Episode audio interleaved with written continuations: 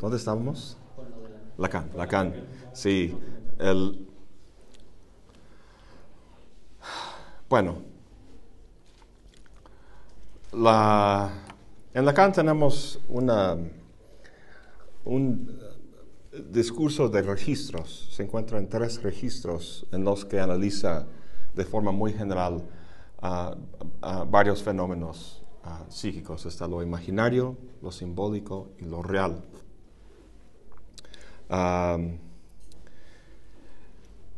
Entonces, a ver, no, no, no quiero hablar así muy a, fondo de, de, todo eso, pero lo simbólico sí es, es, importante. a ver, eh, hay, así como Freud tiene un, análisis uh, de la, psicogénesis desde, la infancia en diferentes etapas, uh, también uh, Lacan empieza con el estadio imaginario, como es, el primero. Em, bueno, comentamos que los niños humanos son muy dependientes de sus padres. Ah, tienen una, según Lacan, entre los 6 eh, y 18 meses ah, de vida, eh, los bebés, los infantes, tienen una ah, sensación, digamos, de, fragmentación o indefensión con respecto a su cuerpo. La, falta de coordinación efectiva para lograr las cosas que quieren. Dependen demasiado de sus, de sus padres. Entonces es más o menos en esa época cuando por primera vez reconocen a sí mismos en un espejo. Y ven en el espejo un cuerpo unido, unificado, ah, entero. Entonces, eh, ese imago es muy importante en esa época porque el, bebé, según Lacan, proyecta a sí mismo con base en esa imagen que ve en el espejo como un ser unificado. Pero es una, es una proyección, es algo, ah, em, algo que es una, una, simulación a fin de cuentas. Y em, no es algo que se supera, así como la, etapa oral o anal o algo por el estilo.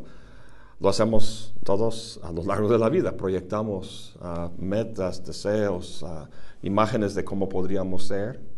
Ah, en ese caso, el, infante se, identifica, se identifica primariamente con esta imagen, con este imago. Em, está en esta, en esta etapa, según Lacan, está, eh, digamos, bajo el...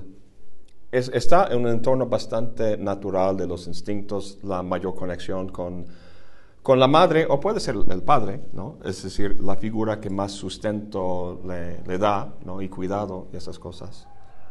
Em, pero tarde o temprano ah, va a tener que ah, ah, salir de ese entorno familiar y encontrarse en un entorno social con otras personas.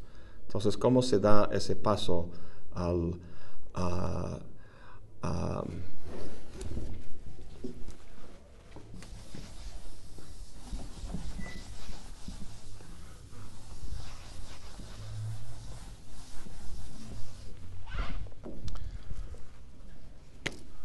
esta etapa del imaginario se trata de una, una, proyección,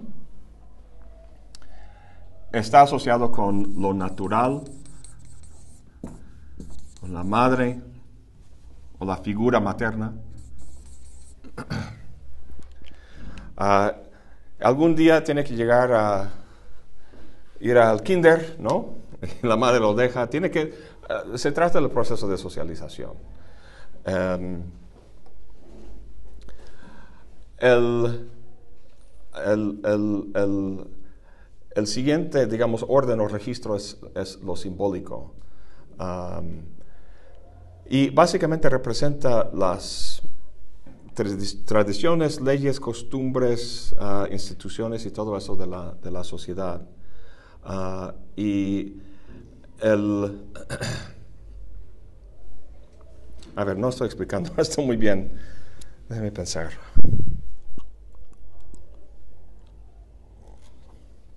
Vamos a verlo desde la cuestión del Edipo. Creo que lo puedo explicar mejor así. Donde en Freud encontramos una énfasis en la cuestión biológica del pene, la castración, ah, en Lacan es, es, es, más simbólico precisamente. Ah, el padre, ah, y otra vez, esos, esos son funciones, son figuras, no necesariamente tiene que ser el, el, hombre o la mujer, sino una figura que cumple ciertas funciones en este, en este entorno familiar. Entonces, uh, el,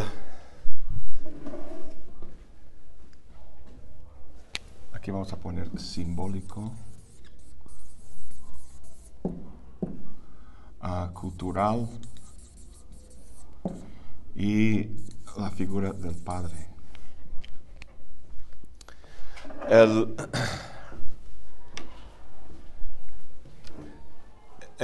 eh, el, ego del niño en la etapa imaginaria es bastante ah, no diferenciado, algo es como si casi fuera natural o biológico su, identidad, uh, identificado con esta imagen, el imago en el espejo, eh,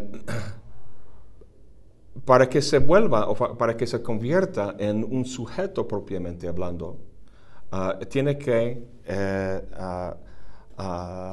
adoptar ah, la estructura de la sociedad eh, ampliamente, ampliamente hablando. entonces, el en esta ah, ah, atracción que...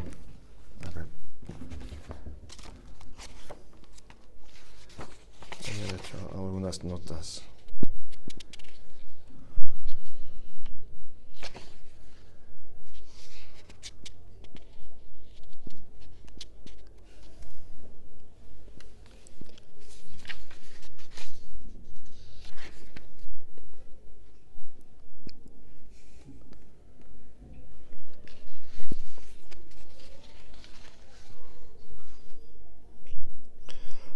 Ah, lo, que, lo que quería comentar básicamente con respecto a Lacan uh, es que el, el, inconsciente, cuando nosotros este, pensamos en el inconsciente, lo, lo, visualizamos como algo salvaje, algo sin orden, algo caótico, algo impulsivo.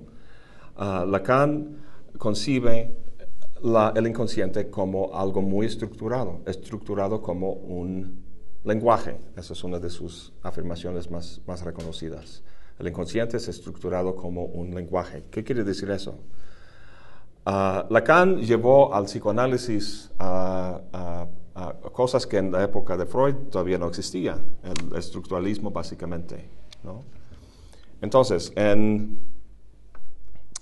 eh, al decir que el inconsciente está estructurado como un lenguaje, nos preguntamos, ¿cómo está estructurado un lenguaje? Lo toma de Saussure, otra vez. Para Saussure, un lenguaje es un sistema de diferencias sin términos positivos. Entonces, el inconsciente para Lacan es un sistema de diferencias, o sea, los significantes, lo que nosotros normalmente entendemos por signos, ¿no? Todas esas cosas que están en el pizarrón, a, cualquier símbolo, cualquier palabra, las cosas que normalmente tomamos como signos son significantes y esos significantes están relacionados entre sí como un sistema, un sistema de diferencias. El, em, el chiste aquí para Lacan es que ah, ningún significante llega a a, pararse en un significado determinado de forma o natural o de forma fija. sino que ese sistema es, se me vino a la mente este juego de niños donde hay como, hay como em,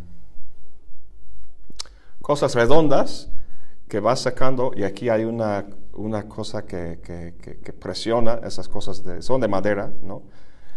Y el chiste es tratar de, de, sacar esta cosa sin que ah, se deslicen los demás. Y ahorita, ahorita vi que ah, ah, se me vino a la mente esta imagen, viendo el, pensando en la estructura del inconsciente como un lenguaje, donde, donde todas esas piezas en ese juego de niño están relacionados entre sí. Tocas uno y afectas a los demás. Entonces, el, uh, uh, en Lacan, el, al decir que el inconsciente está estructurado como un lenguaje, si entendemos el deseo en términos de un significante y su relación con, uh, con otros significantes, tenemos una situación de constante movimiento. ¿no? Habla Lacan de que el, el inconsciente es el discurso del otro. Lo que algo es es una, es, es, una función de su relación con un otro. eso es todo muy derridiano. De Derrida y la deconstrucción. Ustedes han oído hablar de Derrida, supongo. La noción de différence, su concepto más reconocido. ¿Sí? ¿No? ¿Différence? La deconstrucción. Ajá. Pues la, ok, pregunta a los demás, pregunta a los demás. Uh, ¿Qué significa différence? ¿Cómo utiliza Derrida différence? No recuerdo si tiene uno o dos Fs.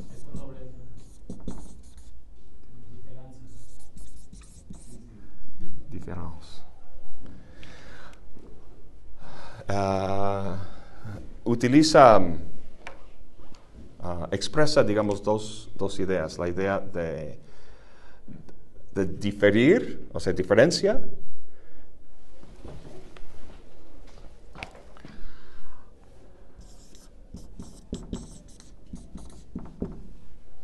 Diferir es, el verbo, ¿no? De diferencia.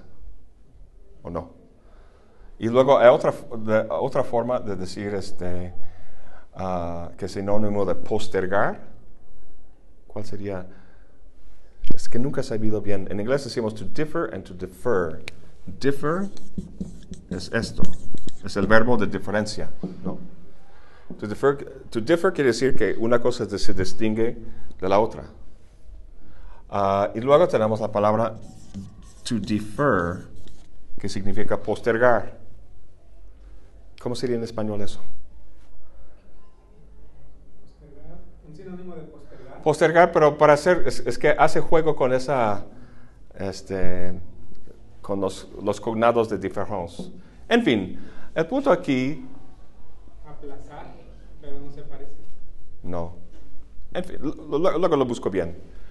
Ah, el punto aquí es que uh, Derrida critica, critica, la noción de, como habíamos comentado, de un significado trascendental que a través de una cadena de significantes podemos llegar a, la, presencia ah, de, un, significado final y, trascendental. Debido a la propia naturaleza del lenguaje y su dinámica, ah, ah, nunca podemos llegar a semejante significado, sino que uno, un significante pasa al otro, al otro, al otro, al otro, en lo que se llama así la semiosis ilimitada la semiosis ilimitada. Em,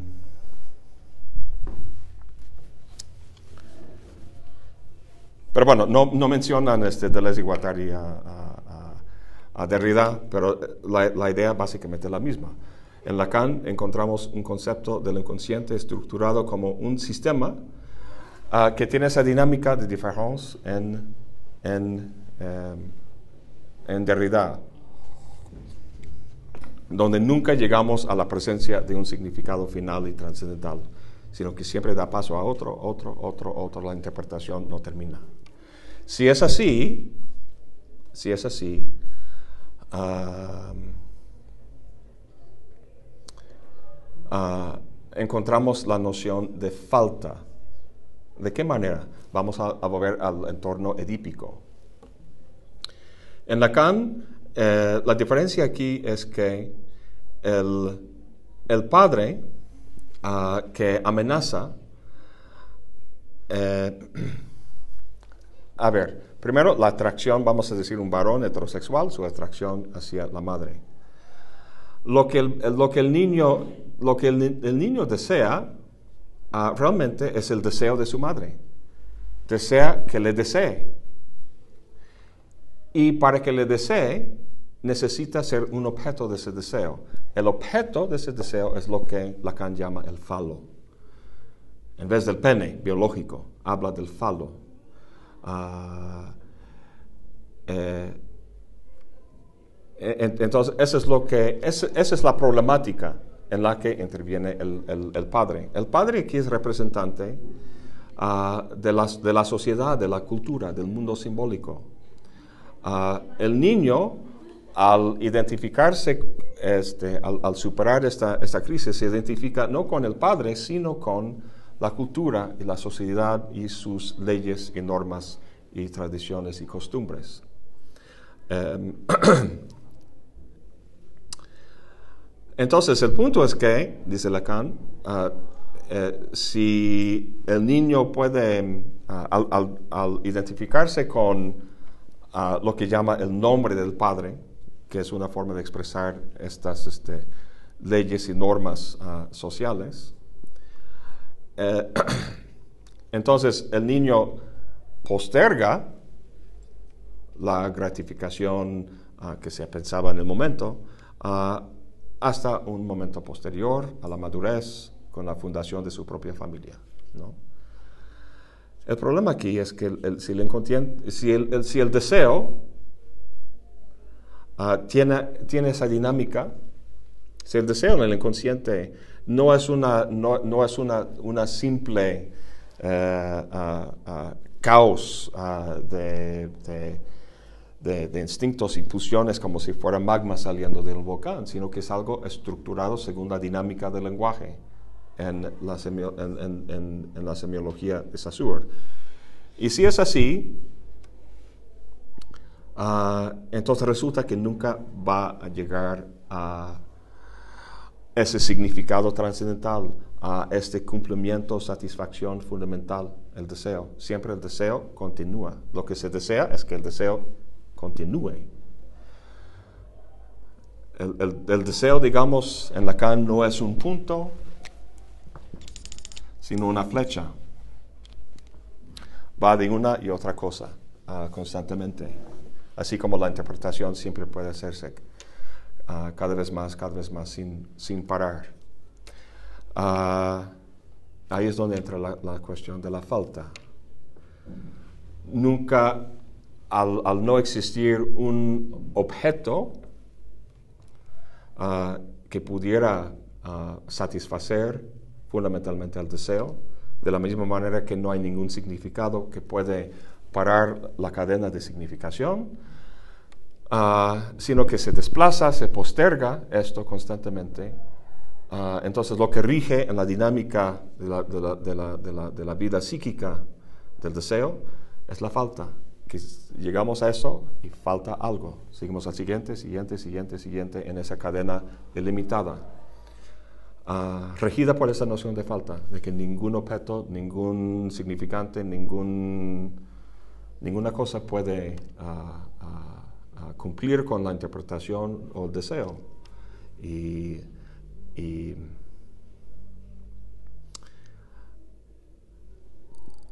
entonces, básicamente esa es la idea de la falta en Lacan. Eh, vamos entonces al texto. Es, es muy somero esto lo he planteado ah, de forma más, más, más, tranquila y pausada en el video que subí a la, a la, a la fonda. Em, Pero vamos a ver qué, qué dice Deleuze y Guattari al respecto, porque se ocupa una buena parte del- de, de- de esta, de ese primer capítulo. Y- y es una idea tan común. O sea, cuando pensamos en el deseo, pensamos precisamente en que deseamos lo que no tenemos, deseamos lo que nos falta. Ah, de modo que el deseo se, se entiende en términos ah, precisamente de ad- adquisición. El deseo surge ah, como un mecanismo para adquirir algo, para, para- para- para satisfacer, digamos, una, una necesidad. Ah, y eso ha sido la, definición básicamente del deseo desde Platón hasta Freud. Ah, y Deleuze y Guattari quieren cuestionar eso. En vez de la falta, el deseo es algo, en, en vez de ser algo negativo y la falta, el deseo es algo positivo y tiene que ver con producción, simplemente producción. Em, entonces, em, vamos a leer en la página 32 y 33.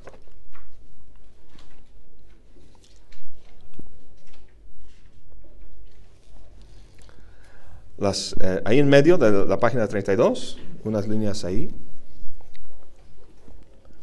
En cierta manera, la lógica del deseo ah, pierde su objeto desde el primer paso. El primer paso de la división platónica que nos obliga a escoger entre producción y adquisición. Desde el momento en que colocamos el deseo al lado de la adquisición, obtenemos una concepción idealista, o sea, dialéctica nihilista del deseo, que en primer lugar lo determina como carencia, carencia de objeto, carencia del objeto real.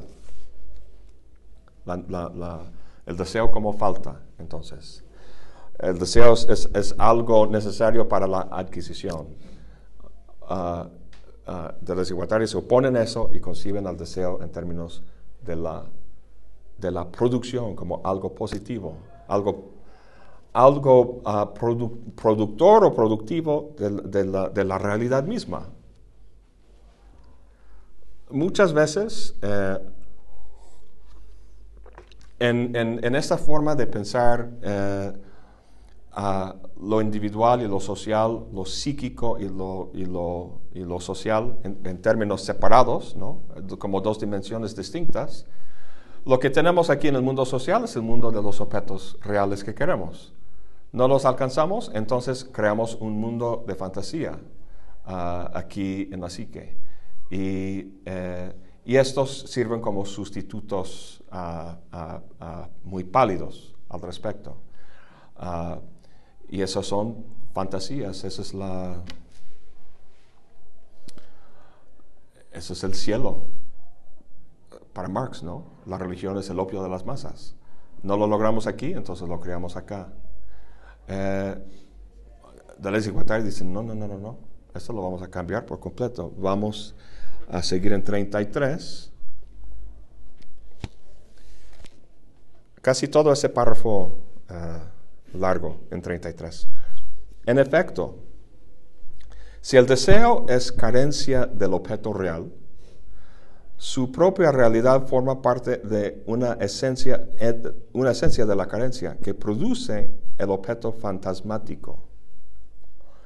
El deseo concebido de esta forma como producción, pero producción de fantasmas, ha sido perfectamente expuesto por el psicoanálisis. En el nivel más bajo de la interpretación, esto significa que el objeto real del que el deseo carece remite por su cuenta a una producción natural o social extrínseca, mientras que el deseo produce intrínsecamente un imaginario que dobla a la realidad, como si hubiese un objeto soñado detrás de cada objeto real, o una producción mental detrás de las producciones reales. Ciertamente, el psicoanálisis no está obligado a desembocar en un estudio de, de los gadgets y de los mercados bajo la forma más miserable de un psicoanálisis del objeto, que, por si, ¿cómo se llama ese francés? Roland Barthes es magnífico en eso, lo hace súper bien, ese, ese psicoanálisis de los objetos. Ah, Pero incluso cuando el fantasma es interpretado en toda su extensión, ya no como un objeto, sino como una máquina específica que pone en escena al deseo, esta máquina tan solo es teatral y deja subsistir la complementariedad de lo que, de lo que separa. Entonces, la necesidad es definida por la carencia relativa. fíjense en eso. La necesidad, La necesidad es definida por la carencia relativa y determinada de su propio objeto, mientras que el deseo aparece como lo que produce el fantasma y se produce a sí mismo, separándose del objeto, pero también redoblando la carencia, llevándola al absoluto, convirtiéndola en una incurable insuficiencia de ser, una carencia de ser que es la vida. Em, saltando, saltando una, una línea, dice, en una palabra, cuando reducimos la producción deseante a un problema de fantasma o fantasía, nos, nos contentamos con sacar todas las consecuencias del principio idealista que define el deseo como una carencia y no como producción, producción industrial. En el siguiente párrafo, la primera línea, si el deseo produce, produce lo real. Si el deseo es productor, solo puede serlo en realidad y de realidad. El deseo es este conjunto de síntesis pasivas que maquinan los objetos parciales, los flujos y los cuerpos y que funcionan como unidades de producción. Em,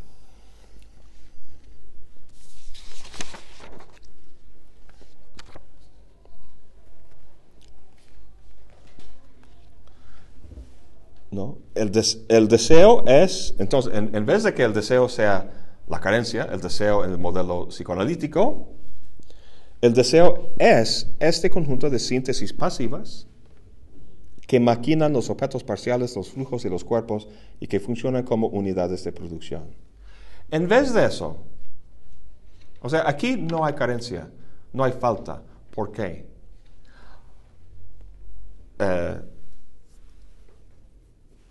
Em,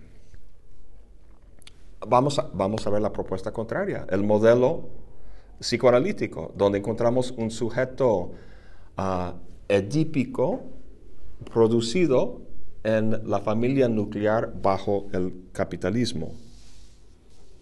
Em, la familia nuclear nos parece muy común, como muy como natural, ¿no? O sea, siempre ha habido la familia nuclear, ¿no? No. Según Deleuze y Guattari, no. ¿Qué significa familia nuclear? Pues esa idea muy arraigada, y principalmente aquí en México, de papá, mamá, hijos. Así. Y abuelito, tío, bueno, pero bueno, muy en general, papá, mamá e hijos. Biológicamente, obviamente, tiene que haber al, menos una madre ¿no? en el momento del, nacimiento ah, y cierta presencia en su vida. Uh, pero la entonces, obviamente, desde que haya especie humana hay familia en ese sentido biológico. Pero la familia nuclear es, es algo uh, que, que, como dices, tiene que ver con... En el tercer capítulo, al, al, al revisar los, los, los, tres diferentes... Eh, em, eh, entornos sociales que analiza Deleuze y vamos a ver la enorme variedad en las relaciones de los individuos en, en, en, en familia-sociedad. Es mucho más amplio que hoy en día. La familia nuclear es para Deleuze un, un fenómeno ah, que aparece específicamente bajo el capitalismo. Eh, entonces, ¿Por qué? ¿Por qué el capitalismo y no otra, otra organización social? Pues en el capitalismo tenemos una separación radical entre, entre el, lo, entre lo que hemos estado llamando la producción deseante y la producción social. Em,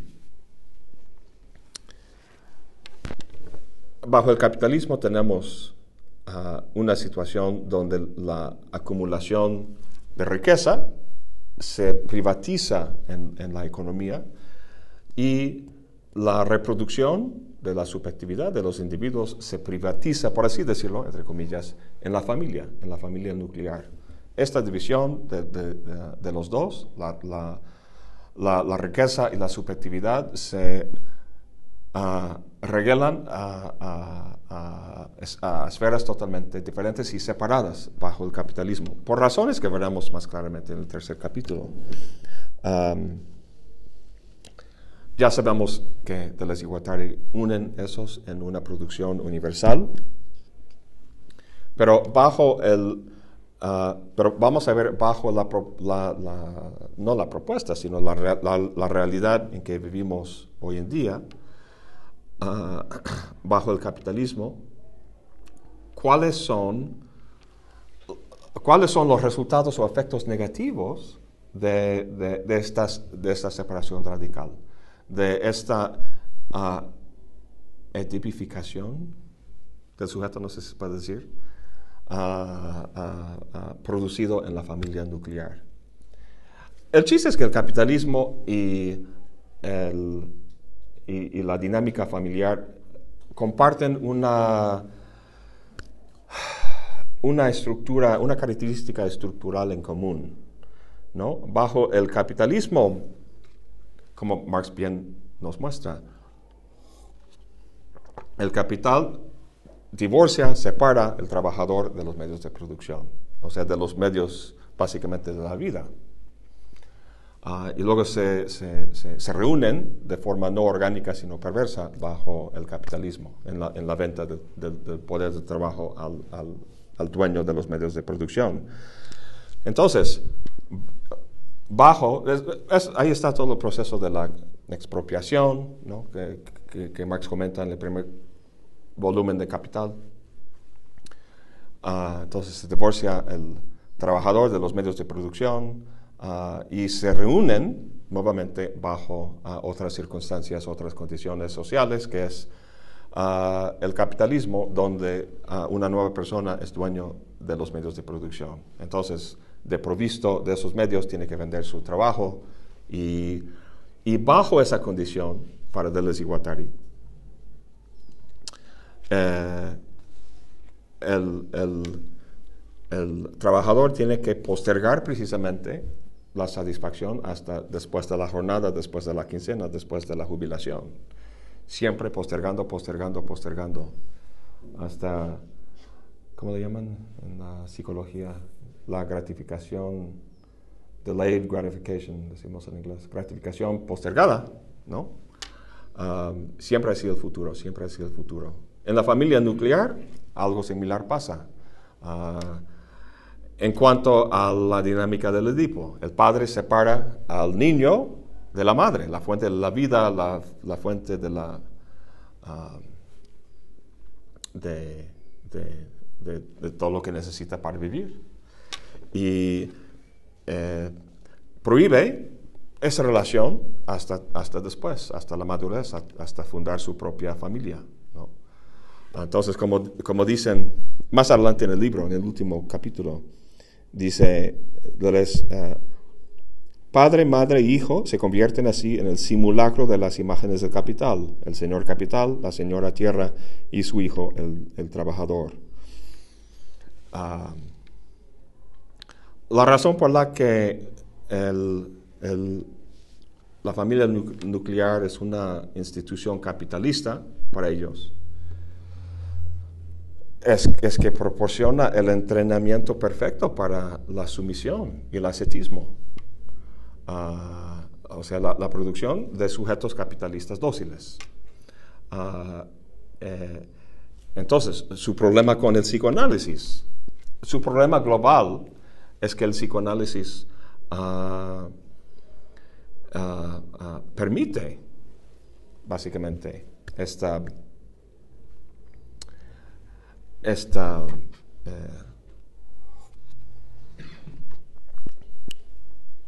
la dinámica en el, psicoanálisis según Deleuze y Guattari, la dinámica de de castración, sumisión, obediencia, autonegación, postergación de la gratificación del deseo, etcétera, etcétera. Ah, es algo que va a la mano con la, la, dinámica de la acumulación de capital. Muy parecido a cómo lo trata, ¿cómo se llama? Weber, ese famoso libro de Weber, El capitalismo y la ética del protestantismo, ¿cómo es? ¿No se acuerdan? Ah. algo así, capitalismo, ética del protestante. A ver, búscalo, Ricardo. Su argumento básicamente ahí es que el protestantismo ah, ah, es algo que sirve de forma muy, muy de cerca a las, las exigencias del sistema capitalista en cuanto al tipo de sujeto que necesita para la, la acumulación de, de, riqueza y capital. ¿no? Un sujeto dócil, obediente, auto, autonegación, de sumisión, de postergación, uh, etcétera, etcétera.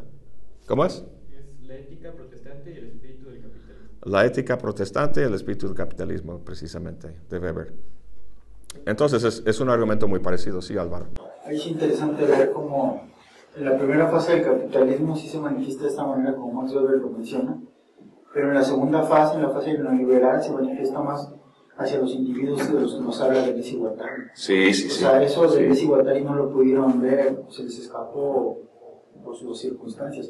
Pero el neoliberalismo adopta al consumidor a ese individuo que de la desigualdad y quieren liberar. Y eso se les, se les sale de las manos, ¿no? Y es interesante. O sea, como el capitalismo, siendo tan plástico, es capaz de hacer siervos a aquellos individuos que se creen libres, ¿no? Y aquellos individuos que son las máquinas deseantes, pero la máquina deseante se convierte en un consumidor. Ahí está lo que estás leyendo ahora con, con Han. De hecho, eh, Deleuze y Guattari no lo niega. Justamente en este primer capítulo, cuando describen qué es el capitalismo, describen que es una máquina que propiamente se, se su límite se puede expandir y no tiene un, un fin último, vamos. Y en, y en, esa forma, que no tiene un fin, puede ampliarse a otros horizontes, es más, casi casi que puede mutar en otra cosa, tal cual que sea su contrario a sí mismo y seguir creciendo, seguir viviendo. Y ese podría ser un buen punto de análisis para ver eso que acabas de comentar. Sí, precisamente. Uh, porque no, no, es el mismo capitalismo ¿okay? que analiza Marx, en definitiva. Uh, ¿Cómo? Ni el que, ni el que ve Weber, ¿no?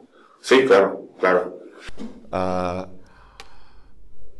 esperamos al tercer capítulo, lo, lo, lo, lo, ven de cerca, así como para ver qué es lo que, qué, qué tipo de actualización hace falta.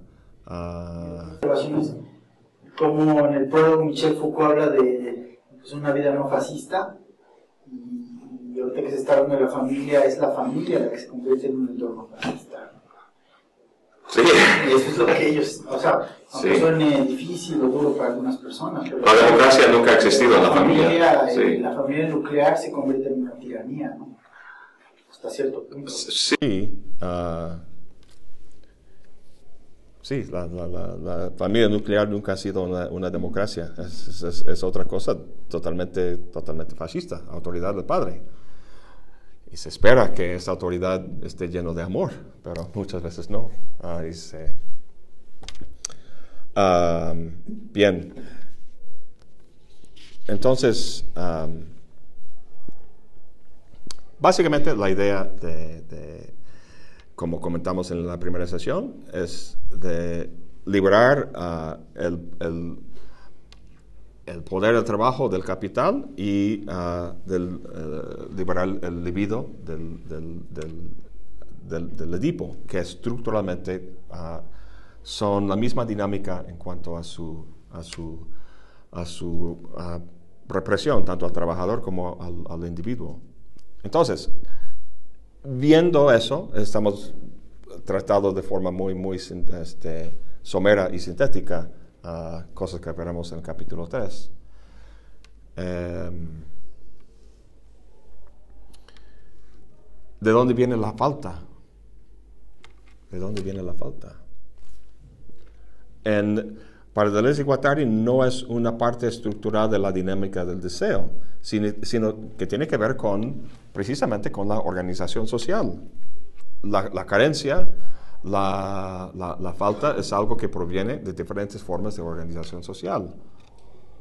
Ya antes de Schopenhauer se ve esa idea ¿no? de la falta. El ser humano que es insaciable y que, que no puede controlar la voluntad. ¿no? O sea, yo, yo veo ahí un antecedente ya en Schopenhauer. ¿no? En Schopenhauer, porque Que dice, no somos dueños de nosotros mismos. ¿no? Pero la falta para Schopenhauer proviene de dónde? Pues de, de la imposibilidad de poder controlar esa parte del ser humano. ¿no? Que desea demasiado. Entonces no hay suficiente. Sobre todo los placeres corporales, como dice Schopenhauer. Bueno, en ese, en ese sentido también Hegel ya lo ve, y esa es la cuestión que hace que el individuo pueda ir desarrollándose hasta alcanzar el, el absoluto. Y pensando un poco en esta cuestión de la falta, eh, hacía un símil, o bueno, me quedaba pensando en un símil con Sartre, cuando Sartre dice que somos pues pasiones inútiles, Ajá, ajá. y ese es el símil de la, de la cuestión de la carencia, que nunca alcanzamos a, pues, al deseo como tal, a cumplir el deseo en su magnificencia, y por eso es una pasión inútil, nunca podremos ser dioses. Esa es la idea de Sartre, al final del texto del Zen. Deleuze y Guattari no están de acuerdo. hay, hay programas de austeridad en Europa contra Grecia, contra... Ustedes están pidiendo demasiado, ustedes quieren demasiado, ustedes desean demasiado, no hay suficiente austeridad. No, no, no, es mentira. Hay más que suficiente, este planeta produce más que suficiente, al, al menos en cuestiones de, de, de alimento, ¿no? Al, en- al menos en cuanto a las necesidades de las sociedades contemporáneas, al- alimento, ah, em, Es parte de un discurso esquizofrénico, porque Sí. el Estado, que obviamente quiere ahorrar, que obviamente quiere austeridad, por un lado, ¿no? Ujú. Pero lo otro están las corporaciones, está la publicidad diciendo tú, tú lo puedes todo, compra, compra, compra, compra, endeudate, ¿no? Sí, sí, sí. Poniendo un Sí. estándar que propiamente, no sé, para una persona de bajos recursos no, no puede alcanzar. Solo pensemos en, en algunos videos, en la manera en cómo se vende ciertos productos. Son puntos al que el individuo no puede alcanzar, pero aún así está casi obligado a alcanzarlo de cualquier forma. De cierta manera, ahí se podría explicar un poquito el sentido de la piratería, por ejemplo. Es el alcance de eso que yo no puedo alcanzar en el original, pero ya es esa imitación al menos de poder llegar a... Pues sí, la, pregunta detrás de todo eso es por qué, por qué, eh, deseamos esas cosas que nos faltan. Entonces, esa es una cuestión de, de organización social, de mercadotecnia, de intereses de corporaciones, todo lo que comentaste Álvaro. Ah, entonces, esto, eso tiene un trasfondo ah, ah, social. Si cambiamos esas condiciones sociales, cambiamos la naturaleza de la, de la, de la represión que, que el individuo ah, sufre y, y luego la posibilidad de su, de su liberación. El, ah, un- uno de los puntos de crítica de Deleuze y Guattari ah, al psicoanálisis es que, es, que no reconoce el carácter social de la represión del individuo. Y lo vemos claramente en esta cuestión del deseo y la noción de la falta. La falta no es una característica inherente al deseo, sino que tiene que ver con la, la- organización social. Eh, es decir, la, la- falta es, es algo producido a través de decisiones tomadas acerca de, de, producción, y me refiero literalmente a la, a- la- producción en fábricas. Pero luego el deseo, el deseo no es solamente por una burguesa y, y cosas para alimentarte, sino ser el, tener mucho poder, ser el presidente, ser muy rico, ser este, etcétera, etcétera. Pero la pregunta es ¿por qué queremos eso? ¿Por qué queremos poder sobre los demás? Porque somos pequeños fascistas. A fin de cuentas. Am, bien, pues am, hay, más, hay más cosas que podríamos... No sé si alguna... Luego en, luego en la página 36... Ah, fíjense, la página 35 Dice, el viviente vidente es Spinoza bajo el hábito del revolucionario napolitano. Creo que ya habíamos leído, pero viene, viene al caso. Es eh, Eso en la siguiente página. Bueno, aquí llegando al punto, dice Deleuze y Guattari, bueno, vamos a leerlo todo. Nosotros sabemos de dónde proviene la carencia y su correlato subjetivo, el fantasma. La carencia es preparada, organizada en la producción social. Es contraproducida por mediación de la antiproducción que se vuelca sobre las fuerzas productivas y se las apropia. Nunca es primera. La producción nunca es organizada en función de una escasez anterior. Es la escasez la que se aloja, se vacuoliza, se propaga según la organización de una producción previa. Es el arte de una clase dominante. Ah, sí, entonces es- eso tiene que ver con lo que apenas estamos platicando. Luego viene esa maravillosa discusión de Spinoza. eh, ah, bueno, es muy importante lo que dice aquí arriba en, en, ah, en 36. Dice, en verdad, la producción social es tan solo la propia producción deseante en condiciones determinadas. Y, no es por nada que lo pusieran en cursiva eso. En verdad, la producción social es tan solo la propia, pro- y, y eso es lo que quieren hacer, quieren equivaler producción deseante y producción social. Es una la misma, misma cosa, producción universal. ¿Cómo puede ser? Aquí nos explican.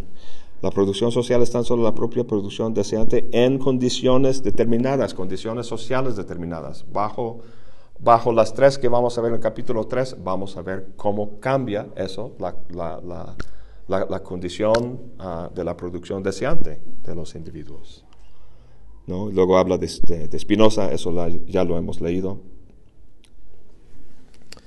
Em,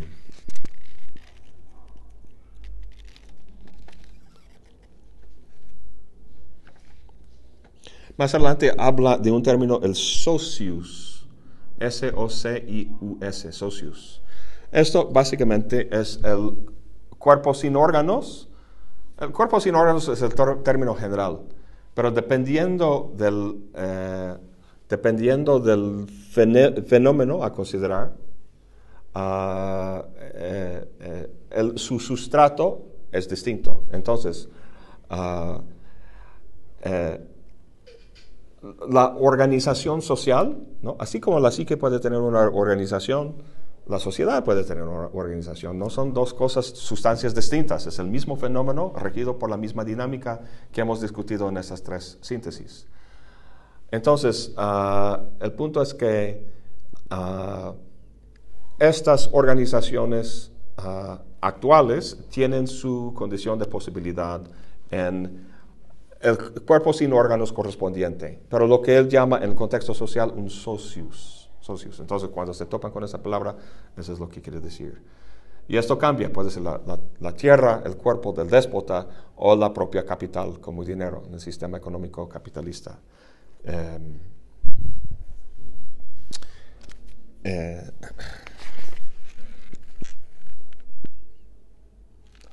bueno, por mí, básicamente, esa es la, lo, lo importante de, esta, de este capítulo es entender la, la producción deseante. ¿no? Las, las tres síntesis, la naturaleza del cuerpo sin órganos y esta cuestión de la falta, ah, ah, un poco. Entonces, en el siguiente capítulo, lo que, lo que encontramos es una... mm, eh, Ah, es, específicamente se llama la, la familia la familia sagrada, ¿no? Segundo capítulo. Entonces, ahí se trata del, del- psicoanálisis. Básicamente, ah, a ver si aquí en el tabla de contenidos.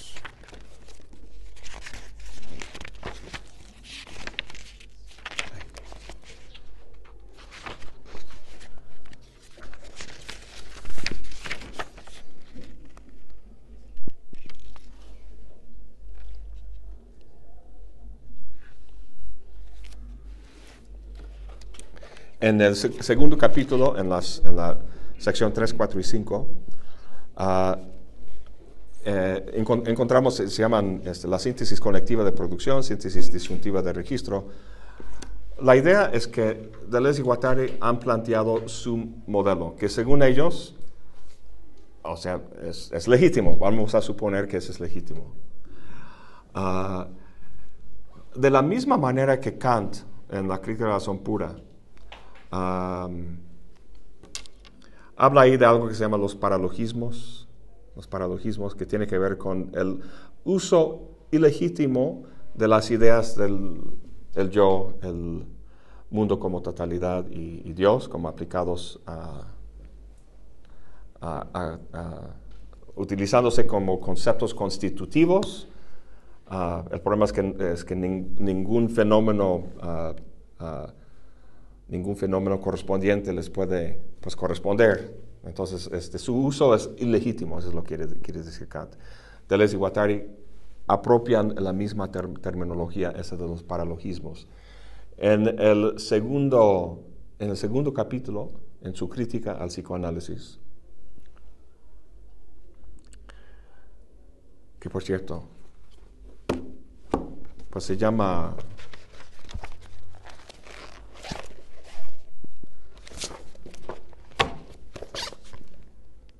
Antiedipo. Eh, estoy pensando en la segunda síntesis, que es la antiproducción. Es muy fácil ver este título de pensar, ¿están en contra del psicoanálisis? No. Es, lo que hace falta es una fase de antiproducción ahora.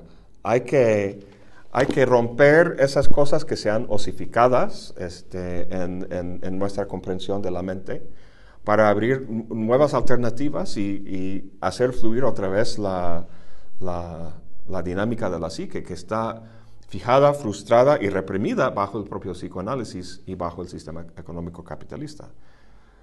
Yo creo que esa es una forma de, de interpretar el título. An- No están en contra del psicoanálisis, sino que están tratando de introducir en el psicoanálisis la dinámica de esta segunda síntesis, la antiproducción, ¿no? Desconectando estos conceptos para, permitir otras, posibilidades de, actividad y reflexión sobre el- este fenómeno. En todo caso, ah, obviamente critican al psicoanálisis. Lo hacen de una forma interna y externa. La, crítica interna ah, lo encontramos en el seg- segundo capítulo y ahí hablan de las tres síntesis y, y especifican cómo ah, ah, el psicoanálisis freudiano en cierta, y en, en- en cierta medida lacaniano hace un uso ilegítimo de esa síntesis. Entonces, nada más quiero que, que- que- que se fijen en, en- en eso. Serán cinco, cinco, cinco paralogismos que básicamente podemos ver como falacias. Es una forma incorrecta de, pensar acerca de la, de la dinámica de la psique. Y dentro de esos cinco paralogismos ah, vamos a encontrar tres usos ilegítimos, o sea, ilógicos, de las propias síntesis que han, planteado en el primer capítulo.